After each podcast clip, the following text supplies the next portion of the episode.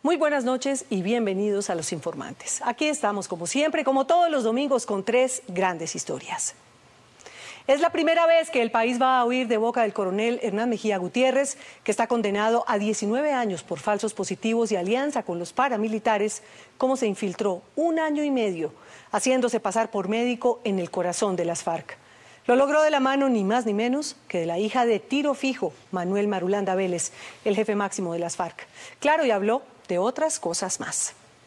En el cementerio de Puerto Berrío tienen todo un pabellón dedicado a los CNN y en los últimos 40 años dicen haber rescatado más de 800 cuerpos del Magdalena.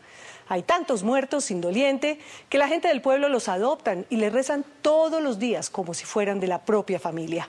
A cambio, algunos creen que las almas les devuelven el favor haciéndoles un milagrito. Jorge Luis Pinto es uno de los directores técnicos más exitosos del fútbol colombiano.